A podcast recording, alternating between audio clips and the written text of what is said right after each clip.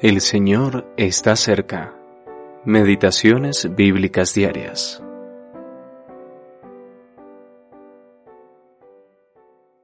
Cuando Él venga, convencerá al mundo de pecado, de justicia y de juicio.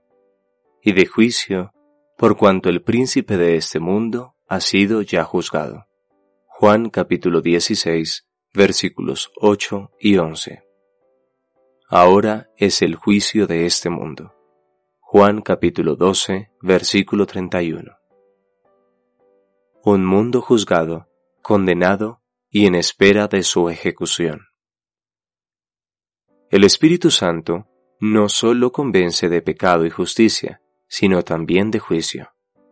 A menudo se cita este pasaje de forma errónea y, por tanto, se malinterpreta. Dice, convencerá de juicio, pero la gente dice, convencerá del juicio venidero, y esto no es correcto. Pablo discutió con Félix el asunto del juicio venidero, Hechos capítulo 24, versículo 25. Pero ese no es el punto aquí.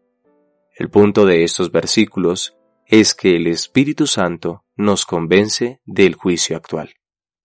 Satanás que es el príncipe de este mundo, hizo todo lo posible para oponerse a Dios. Logró que hombres malvados exigieran que Cristo fuera rechazado y crucificado. Lucas capítulo 23, versículos 18 y 21.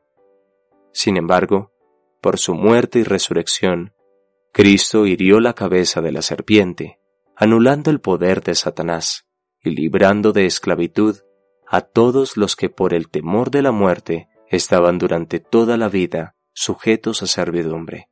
Génesis capítulo 3, versículo 15. Y Hebreos capítulo 2, versículo 15. Ahora que Dios ha justificado a Cristo, Él ha declarado que el mundo entero está bajo juicio, un juicio que aún no se ha ejecutado, pero que ciertamente se ejecutará. Mientras tanto, el Evangelio de la gracia de Dios está siendo predicado a todo el mundo, y cuando es recibido por fe, quienes han creído son sacados del juicio, pues son librados del poder de Satanás y son traídos a Dios, pasando de muerte a vida. El hombre de fe ve al mundo entero como ya juzgado. No solo ha hallado la vida al creer en Cristo, sino que también ha muerto juntamente con Él consciente de que la muerte de Cristo implica su propia muerte a los valores de este mundo, ahora vive solo para Cristo. Que el Señor nos ayude a llegar a esta comprensión. H. A. Ironside